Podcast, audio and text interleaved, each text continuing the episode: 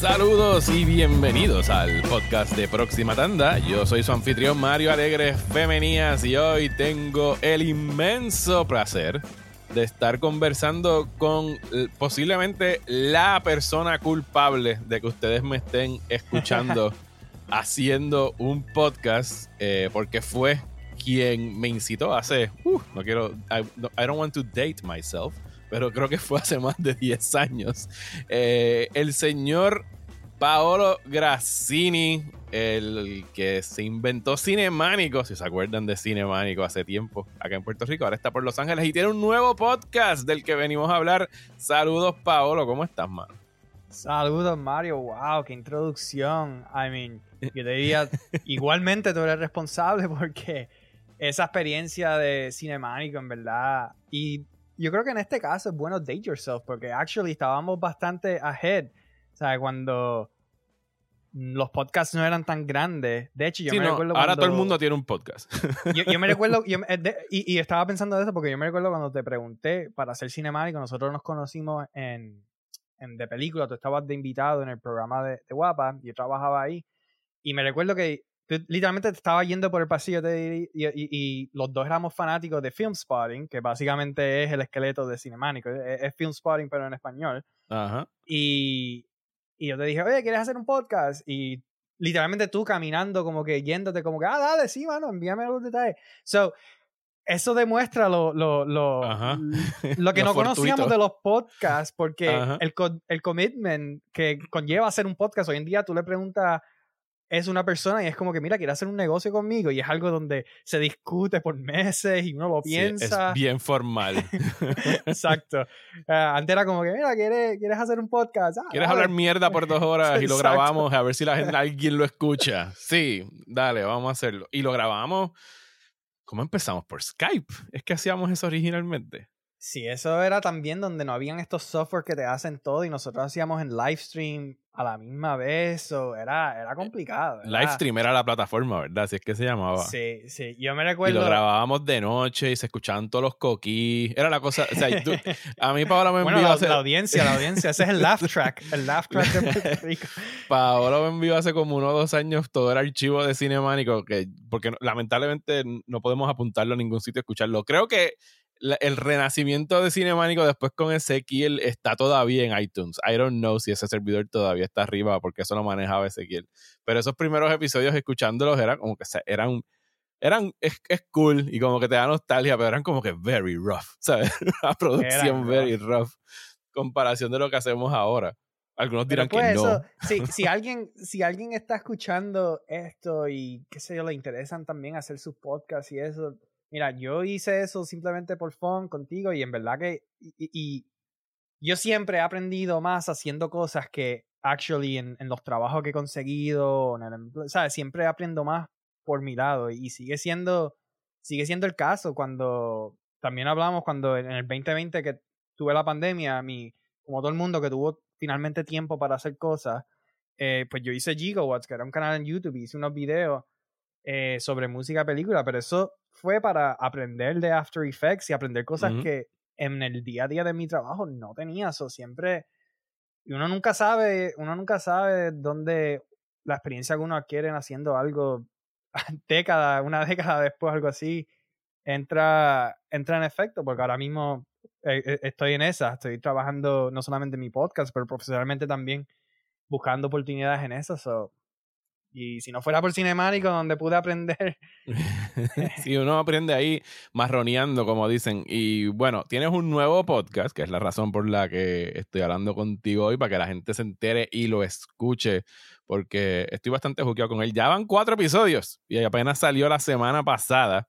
Eh, cuéntame y cuéntanos para que la gente sepa de qué, sabes, cómo se origina. Primero dinos de qué, cuál es la, meta del podcast eh, The Song Will Go On, y, cómo se origina, cómo decidiste, porque tú y yo hemos tenido conversaciones durante años y tú siempre has tenido la inquietud de que, y me, y me, las tiras, como, ¿qué piensas de esta idea para un podcast? ¿Qué piensas de esta idea para un podcast? Y yo creo que esta idea en específico nunca me la enviaste, así que me, me sorprendí aún más porque dije, coño, esto es una excelente idea para un podcast. Dinos, ¿de qué trata de bueno, llega, un punto, llega un punto que uno dice, bueno, tengo que parar de enviar la idea porque Mario tiene que estar diciendo como que No, no, no. Es como que Cry, cry, Wolf y cuando viene el, lobo dice, ajá, ajá, sí, sí, sí, ok. y yo te entiendo porque, eh, eh, o sea, es, y yo peco de esto. O sea, uno no quiere hacer lo mismo que está haciendo ya todo el mundo. ¿Cuántos podcasts hay como este que están escuchando ahora mismo de dos o tres personas hablando de cine o de lo que vieron esta semana, etcétera? O sea, uno quiere tener como que algo que no se haya hecho o que no resulte tan familiar como lo demás. Y, y yo creo que ahí pues te esmeraste muy bien en, en este podcast. Dinos de qué, ¿De qué trata? Bueno, pues, pues The Song Will Go On es un podcast eh, donde lo hago yo y lo hago con Sofía Matano, que actually de casualidad también es, mi novia, mi partner. Pero nosotros hacemos deep dives, eh, nos vamos en un rabbit hole con canciones de película y canciones de película no me refiero a pues John Williams o, ¿sabes? Me refiero a The Heart Will Go On, de Celine Dion, Kiss from a Rose. Eh, canciones, no scores. Canciones, canciones. Y como tú mencionaste, nosotros siempre hablamos de, de, música de película, especialmente scores, pero también música, canciones de película para mí siempre ha sido es 50-50, la otra cara de la moneda. Por la razón cual a mí me gustan los soundtracks tanto es que es mi puente para un montón de cosas. O sea, yo literalmente, yo creo que escuché Frank Sinatra por primera vez en un soundtrack. hay una canción de Frank Sinatra, ah, ¿quién es ese? Y no tengo ningún shame, ¿sabes? La mayoría de los artistas que yo conozco siempre ha sido porque me encuentro con una canción de ellos en un soundtrack o algo y por ahí voy en un camino y, y maybe se convierte en mi género preferido y un montón de cosas. So, y quería como que capture that en un podcast, quería como que eh, eh, enseñar ese proceso donde los soundtracks en verdad pueden ser este vehículo para explorar un sinnúmero de cosas. So, en ese sentido, pues se ha convertido super fun porque empezamos a suponer, hicimos un podcast de los primeros tres episodios que lanzamos era eh, Eye to Eye eh, de Tevin Campbell para A Goofy Movie uh, de 1995, la película animada. Eh, Immigrant Song, el, el, cover, porque Immigrant Song es una canción de Led Zeppelin, pero el cover que hizo Trent Reznor, Atticus Ross y Karen O para la película. Y mira, para la película de The Girl with the Grand Dragon Tattoo. The Girl with the Dragon Tattoo, la de David Fincher remake. Y ese es un buen ejemplo. Usas eso de plataforma y ahí es como, como si fuese el árbol. ¿Cuál es el, ese es el tronco, la canción. ¿Cuáles son las ramas? Bueno, está Trent Reznor, su carrera, cómo empató la colaboración eh, la otra rama, Karen O, y todas las canciones que ella ha hecho para películas, porque sí, y lo Yeah ya y eso, pero ella, ¿sabes? Nominada por un Oscar para Her, ha hecho otras canciones.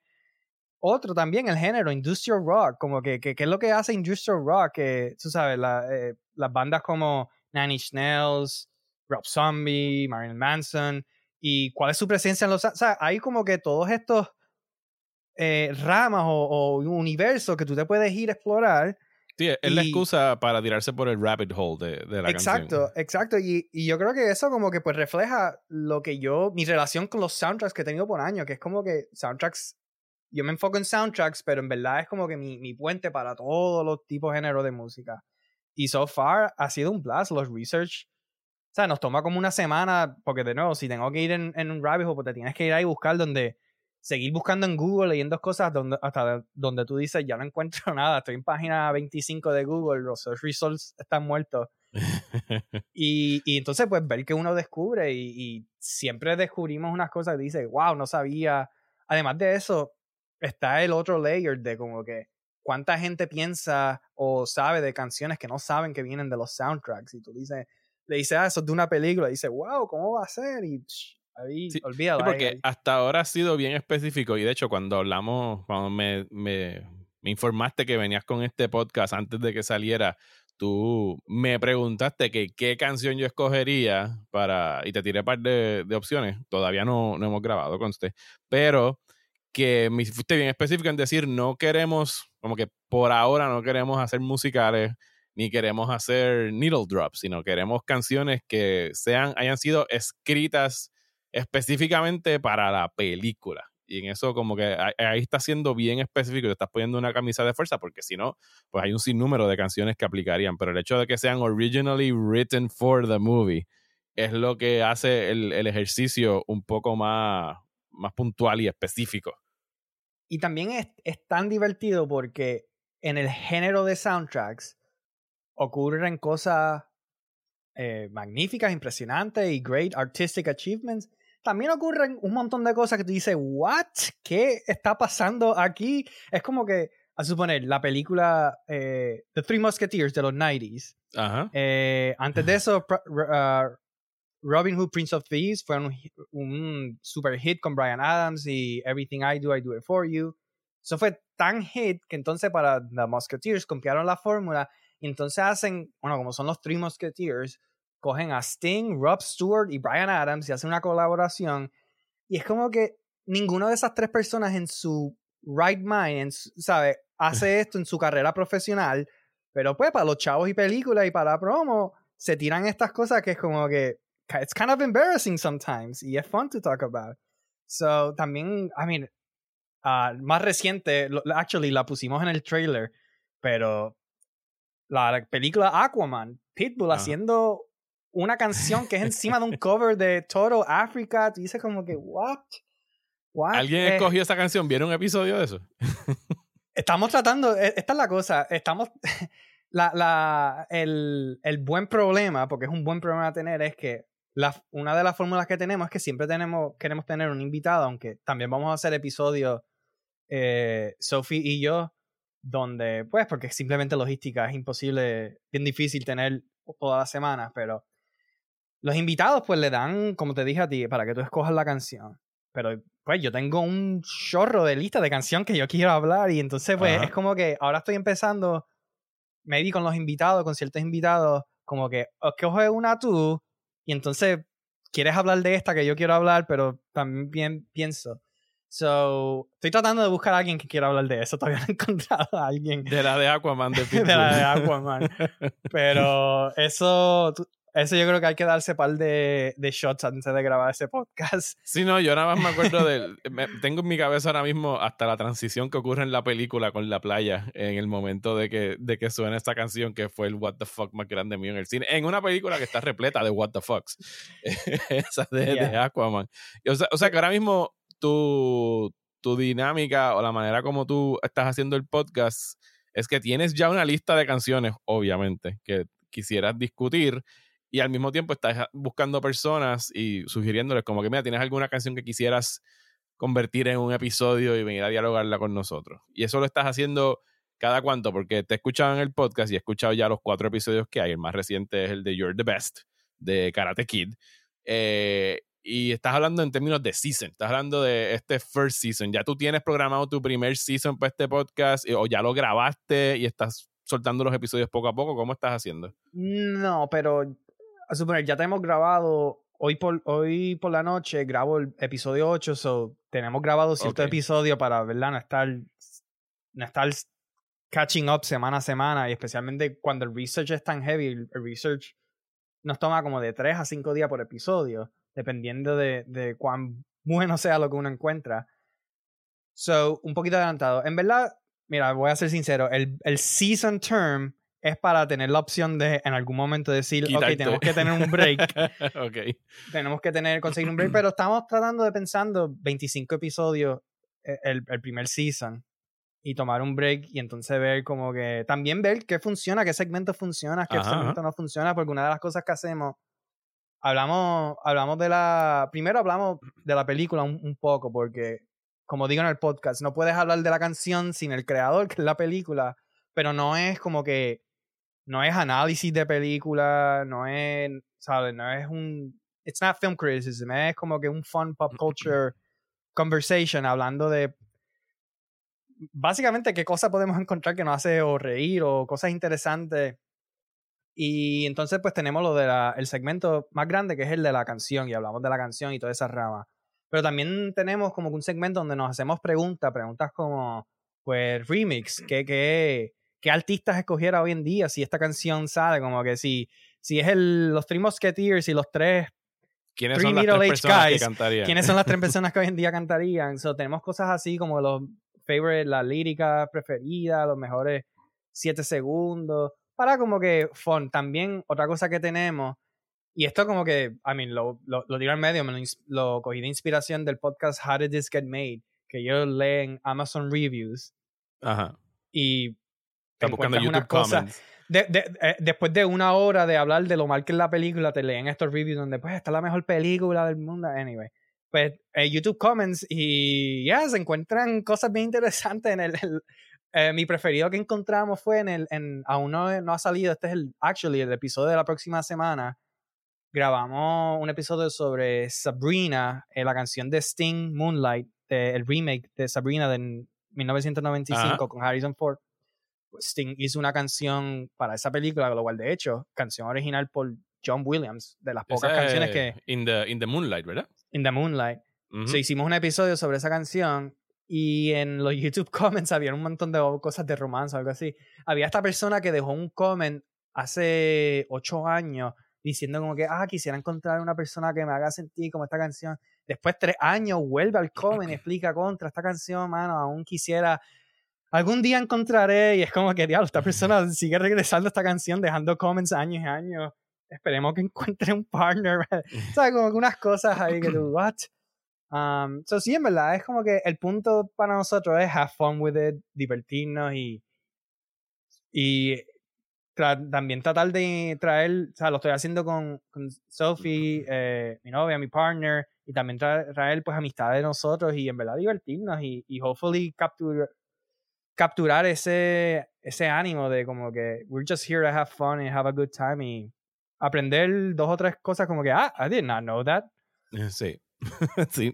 Y hasta ahora me he aprendido un par de cosas, eh, sobre todo en este último de, de You're the Best de Karate Kid. Primero aprendí que, sorprendentemente, y esto casi choco cuando lo escuché en el carro, que tú no eras un Karate Kid Kid, incluso siendo el 80s child que tú eres y que he conocido toda mi vida. Sí, yo sé que lo tuyo es Back to the Future y Forrest Gump y Jurassic Park, eso ya está tirando más para 90s, pero yo pensaba, eh, Goonies, yo no, cuando dijiste eso en el podcast, yo quedé como que anda, carajo, yo no sabía eso de Paolo, esa confesión en mismo medio de, del podcast de que tú no creciste con Karate Kid, porque ese soundtrack para mí es uno de, de los, de los soundtracks de, de mi infancia. Eh, y lo otro que aprendí era que la canción de You're the Best no, eh, no había sido escrita específicamente para, para Karate Kid. Para, era para, para, para, Rocky 3. Sí, que la estaban vendiendo por ahí, porque incluso no la quisieron en Rocky. Para Flashdance, para Flashdance, cuando yo me imaginé You're the Best en la escena de ejercicios de Flashdance, yo dije como que imposible, eso no cuadra. Así hasta incluso el ritmo de sus pies va al ritmo de She's a Maniac. ¿Sabes? ¿Cómo rayos se imaginaban que You're the Best iba a caer ahí? Pero cayó perfectamente bien en Karate Kid. Entonces te iba a preguntar, obviamente insto a todo el mundo a que vayan ahora mismo a su aplicación de podcast favorita y busquen The Song Will Go On eh, y que se suscriban al podcast porque está bien bueno. Es una excelente fusión de, música y de cine. Porque, y Paolo lo está tirando como que está low balling, el, que no están haciendo análisis de cine, pero la, parte que se dedican a hablar de la película hacen una, ¿cómo se dice? Un, juicio muy bueno de, del largometraje que tengan esa semana incluyendo reviviendo clásicos como The Goofy Movie, que de hecho no lo he visto, es la única película que han comentado hasta ahora que, no he visto. Pero, ok, tú y yo, que nos encanta la música de cine en términos de film scores y que siempre tenemos tenido una atracción por los soundtracks. Nosotros nos criamos, pudiese decirse, en el golden age del movie soundtrack, que serían los 80s y los 90s. Yes. ¿Qué ha pasado? a lo mejor es una, una percepción errada de mi parte o estoy solo en esto, pero ¿tú piensas que los soundtracks, o sea, es como que han estado decayendo en los últimos 20 años y ya no tienen la magia que tenían antes? No, es que yo creo que, a mí, mi, mi teoría es que en los 80s y en los 90s teníamos lo que le llaman el monoculture. Teníamos el MTV, la televisión, la radio. So, todos nosotros conseguíamos el mismo pop culture de algún lado. So, cuando había eh, The Bodyguard y el video de MTV, la película, pues todo el mundo estaba en esa. Pero es, ahora con el internet, ¿sabes? Un, video musical como vamos a poner el de Aquaman de Pitbull, tú no te enteras. para hablar de eso. Estoy viendo, estoy viendo una fijación con Aquaman de Pitbull, pero está bien. Tú no, tú no te enteras, al menos que vayas a YouTube, escribas eso y lo veas. O sea, e, e, e, está todo. Y esto pasa también con, pues, con las televisiones y los streaming. O sea, todo está tan. Sí, y que los soundtracks sonaban en la radio antes también. Eso es lo que los convertía en un hit. Porque tuve esta discusión hace poco. O sea, salió el soundtrack de, de Top Gun Maverick Y pues lo que tiene es eh, la canción de Highways to the Dangers, de, Danger Zone, que la vuelven a, usar. La nueva que no me acuerdo de qué agrupación. ¿Llegaste a ver la película o no la has visto todavía?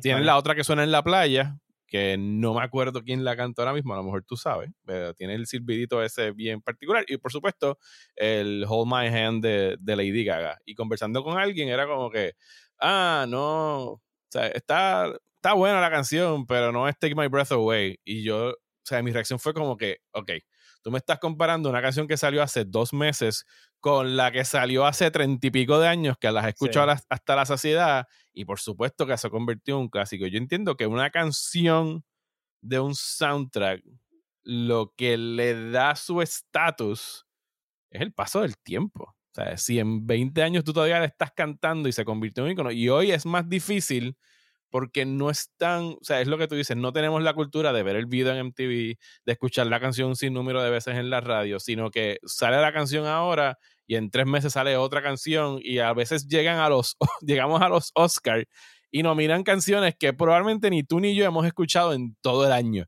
que nada más la producen para la película con toda la intención de competir en la categoría de mejor canción. Y that's it. Exacto. Para, para invitar a Beyoncé a los Oscars y pues tener un elemento entretenido en los Oscars que no sea aburrido. Pero sí, ah, definitivamente tienes ese elemento. De hecho, en el primer episodio del The Goofy Movie, that's clearly the case. Ese es el caso. A Goofy Movie no fue un éxito grande cuando salió. Es algo que los millennials le han dado cariño a través de todo el tiempo y ahora es que tú lo ves, los, eh, el merchandise en los Disney Parks y, está, porque pues los millennials crecieron y se recuerdan de esa canción y les gusta. Pero eso fue un ejemplo de con tiempo.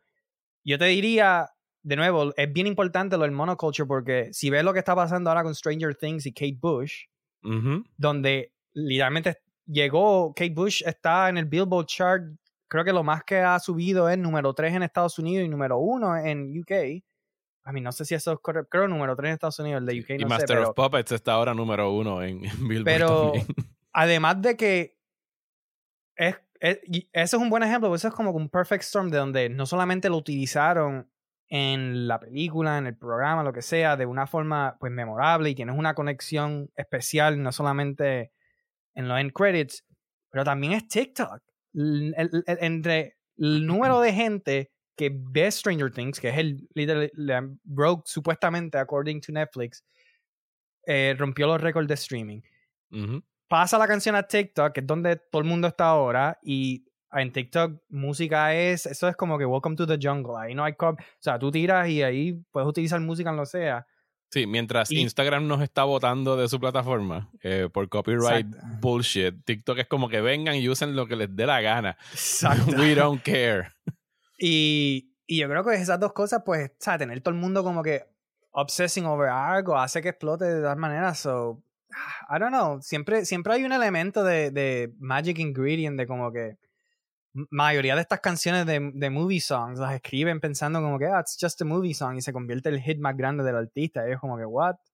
So, siempre hay un elemento de como que, mm, no sé, pero en cuestión de calidad, yo te diría que no, la calidad de, está ahí simplemente como esos, como esos vehículos, como hablábamos, de la radio, de los MTV, de los vídeos, que esos vehículos de mega promoción para los estudios, donde tienen una canción, la tiran por ahí, saben que van a promover, se han ido. Yo creo que simplemente no es tan prioridad para un estudio como que cuál es la canción que vamos a poner en un soundtrack como era en esas décadas. Pero sí, todavía existe, pero en cuestión de calidad, a mí me gusta la de Lady Gaga, uh, I mean, más reciente, me he visto unos par de años ya, pero Kendrick Lamar hizo un álbum entero para Black Panther, un álbum entero. Que fue uno de los mejores discos de ese año, el de Black Panther. Ya, yeah. exacto. So, todavía, I mean, Guardians of the Galaxy se convirtió en el, en el vinil que más vendió eh, el, año que salió, ¿sabes? El año que, que, salió, después del año que salió. vendió más que vendió más que los Beatles, vendió más que Bowie, que, you know, todos los artistas que usualmente el top 10 de los vinil. El soundtrack fue el número uno. Sí, y que estamos regresando como a una era de, de, los musicales también y tener buenos soundtracks de esos musicales. O sea, ahora estoy, no, no, no, me he fijado en el de Elvis, que es la película más reciente de Baz Luhrmann, que por supuesto va a estar lleno de, de, de tracks de Elvis, pero que a veces aprovechan.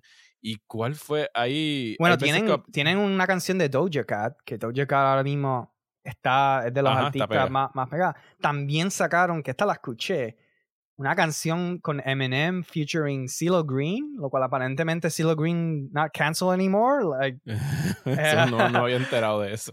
Um, es bien mala. Él, I mean, yo no sé si le puedes llamar una canción. Es como que Eminem simplemente rapping about stuff. No, no, se escucha como una canción, pero Eminem y CeeLo Green colaboraron para Elvis. So, de nuevo, te encuentras con estos momentos que tú dices como que, ¿what? ¿Qué es esto?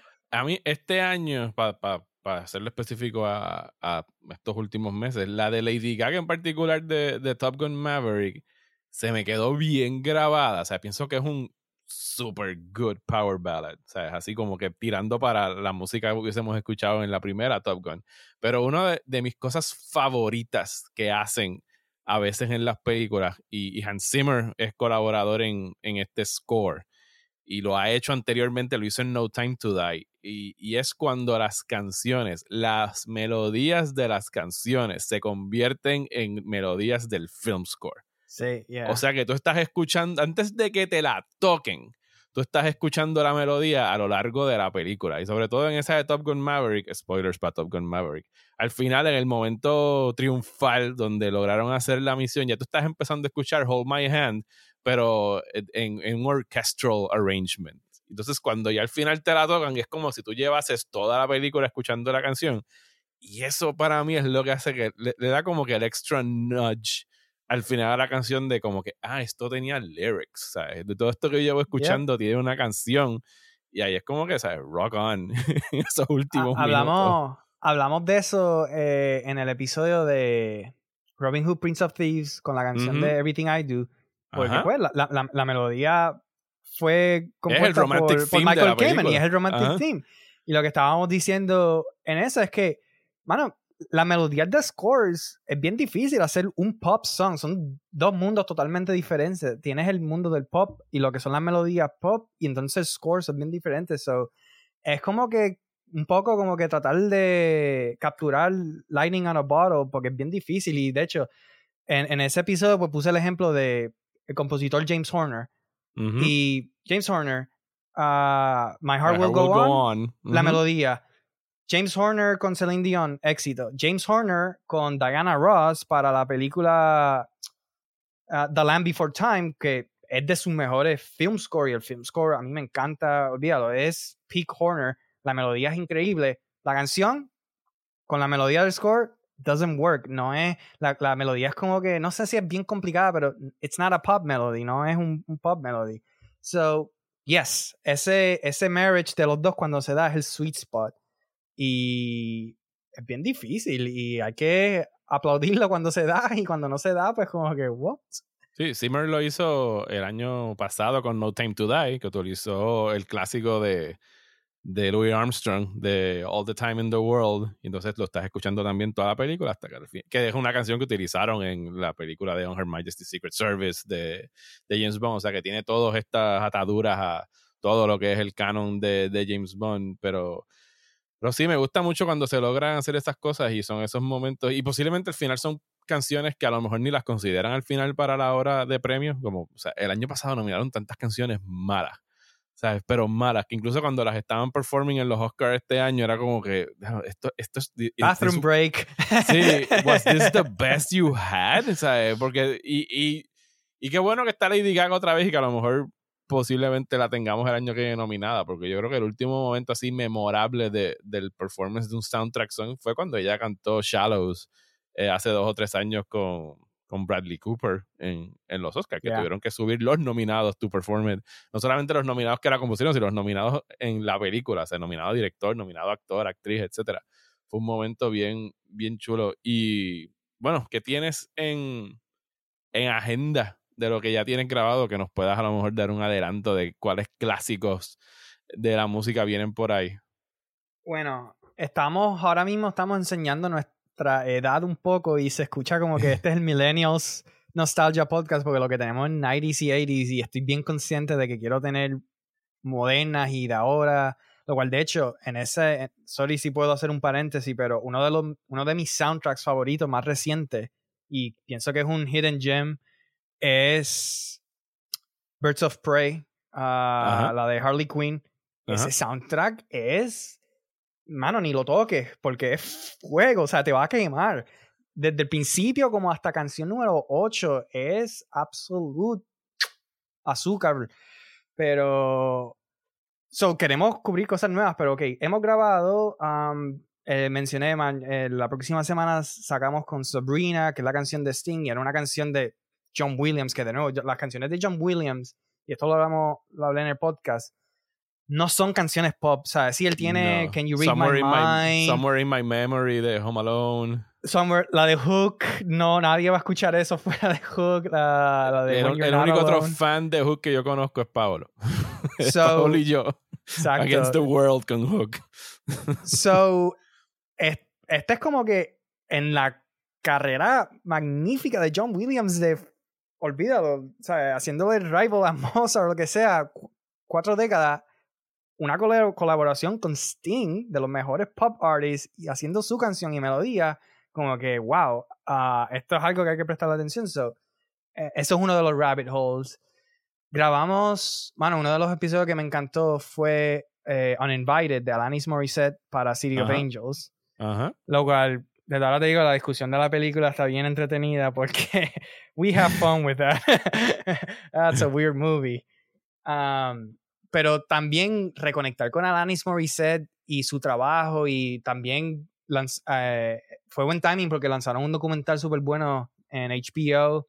Sí, el de Alanis. el de Alanis, que mm. también y, y me, me, dio la oportunidad de como que reconectar con esta artista que yo tenía, Jagged Little Pill, y fue de los primeros CDs que tenía, me encantaba y como que por alguna razón no, no había conectado y pues mi, experiencia fue bastante similar al documental que como que eh, le pone luz a, en verdad, lo, el gran accomplishment que ella hizo y hay un montón de, de ángulos donde tú dices, wow, eh, fue bien pioneering lo que ella hizo.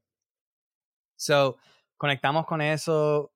Robin Hood, Prince of Thieves, hicimos de Brian Adams, que si hay un... Estoy jugando con la, idea, la idea del Mount Rushmore de los performer songwriters de movies. y te pregunto cuál tú pondrías, porque ahora mismo lo que tengo, el, Mount Rushmore. Ajá, cuatro cabezas. Brian Adams. Ajá. Kenny Loggins. Ajá. Sting. No, Sting, actually, hablamos, hablamos de eso en el. Sting tiene un bad reputation en movie songs. Really? Sting, I mean, la, la canción que hizo para Racing Stripes, la, la, película de la cebra que corre como un caballo, no creo que es un, es un hit. Eh, no, no vi Racing Stripes, fíjate. sí, Sting hizo una canción. Lo, lo fíjate, pero sí, estoy confundiendo porque no, Sting tiene muchos needle drops en el cine, no necesariamente. No, needle drops, no, exacto. Eh, eh, y Diane Warren, que de hecho hoy por la noche grabo Armageddon, I Don't Wanna Miss a Thing. Uh, y el, la cuarta, pues ahí te digo quién tú crees, porque puede ser Alan Menken, si te vas por esa dirección, porque yo pienso que Alan Menken y Howard Ashman es el núcleo que le ha hecho todo el dinero a Disney. Si no, no sé, sin esas canciones las películas no son tan especiales, sin esas películas los parques y todo. I, mean, puedes hacer un Marvel What If, pero de Disney What If. What if Alan Menken y Howard Ashman nunca colaboran con Disney? ¿Qué sería el mundo de contenido? No sé. Tendría que, tendría que pensarlo. O sea, ahora mismo on the spot no se me ocurre no, yo sé, pero, en el medio. Pero sí, definitivamente. George, George Moroder es otra opción. Randy, Newman, es otra opción. Eh, ¿Quién más era otra, otra ¿Elton John? Bueno, Elton John sí tuvo un super mega. Un, lo cual, by the way, hablamos de eso en, en el episodio de, de Sabrina, donde Sting es como que. So, Elton John tiene un mega hit con con Disney, Lion King. Después Phil Collins con Tarzan tiene un mega hit. So Sting dijo, mano, tengo que, tengo que tener Mickey Mouse money, mano, aquí hay dinero. Sting dijo, yo soy británico también, ¿dónde está mi, mi, Disney hit?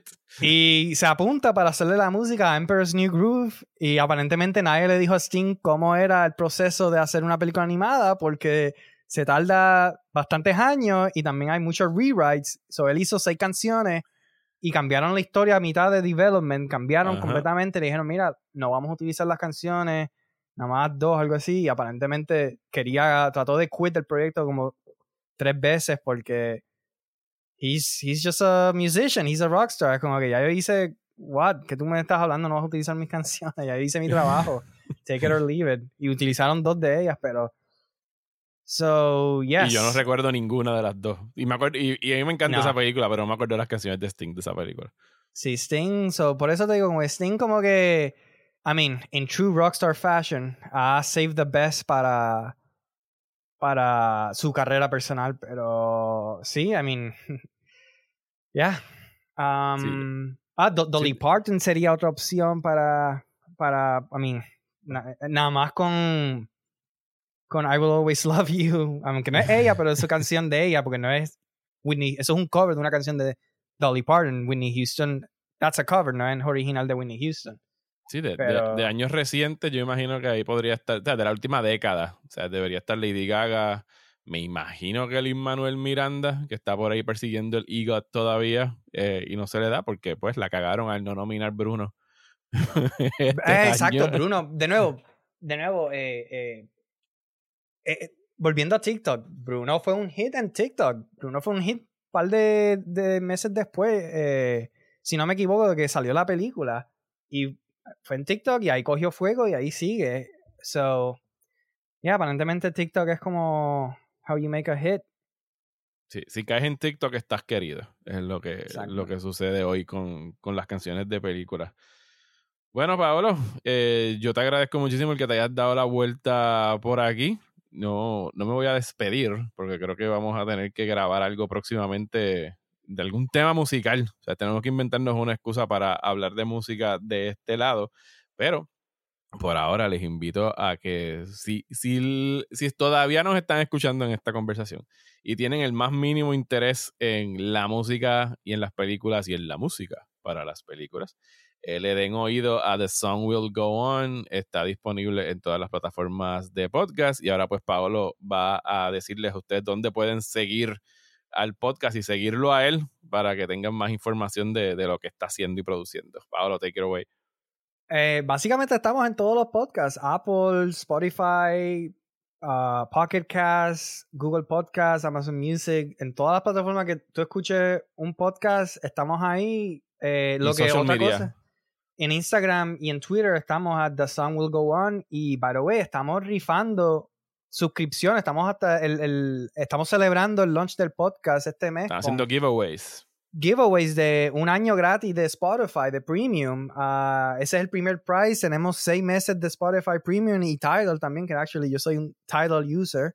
Uh, tenemos también gift cards para Tidal y simplemente lo único que hay que hacer es, si nos dejan un review en Apple Podcast y eh, tomarle un screenshot para saber quién es, porque la gente nos deja un review, entonces no sabemos quién, tengo que hacer un poquito de detective work, pero si nos deja un review en Apple Podcast y le tiras un, lo haces share en social media y, nos, tag, nos tagas para saber quién eres, ah, that's it, estás in.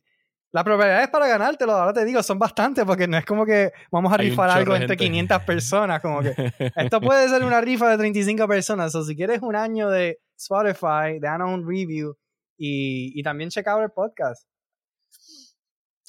pues por favor vayan y háganlo, de verdad que no se van a arrepentir. Es un great listen, ya tienen cuatro episodios que pueden escuchar, súper variados. Tienen You're the Best, Karate Kid, Lady Marmalade, The Moulin Rouge, eh, Immigrant Song, the, the, Girl with the Dragon Tattoo y la de Goofy Movie, que no me sé el nombre. Paola, ayúdame ahí. ¿Cuál es la canción? I do I, I do I. I do I. Esa es la película que tengo que ver de todas las que han hablado hasta ahora. Pero ya saben, ya, ya escucharon todo lo que viene por ahí. Gracias nuevamente, Paolo, por darte la vuelta por aquí por próxima tanda. Como siempre, es un placer hablar contigo. Y gracias a ustedes que nos están escuchando, gracias a los productores ejecutivos de próxima tanda, a Miguel, a Angelo y a Joshua. Y si ustedes quieren apoyarme, pueden darse la vuelta por patreon.com slash Mario Alegre, donde también produzco otros podcasts exclusivos, hago trivias, hago recomendaciones semanales de cosas para ver en streaming. Muchísimas gracias como siempre por el apoyo y hasta el próximo episodio de Próxima Tanda.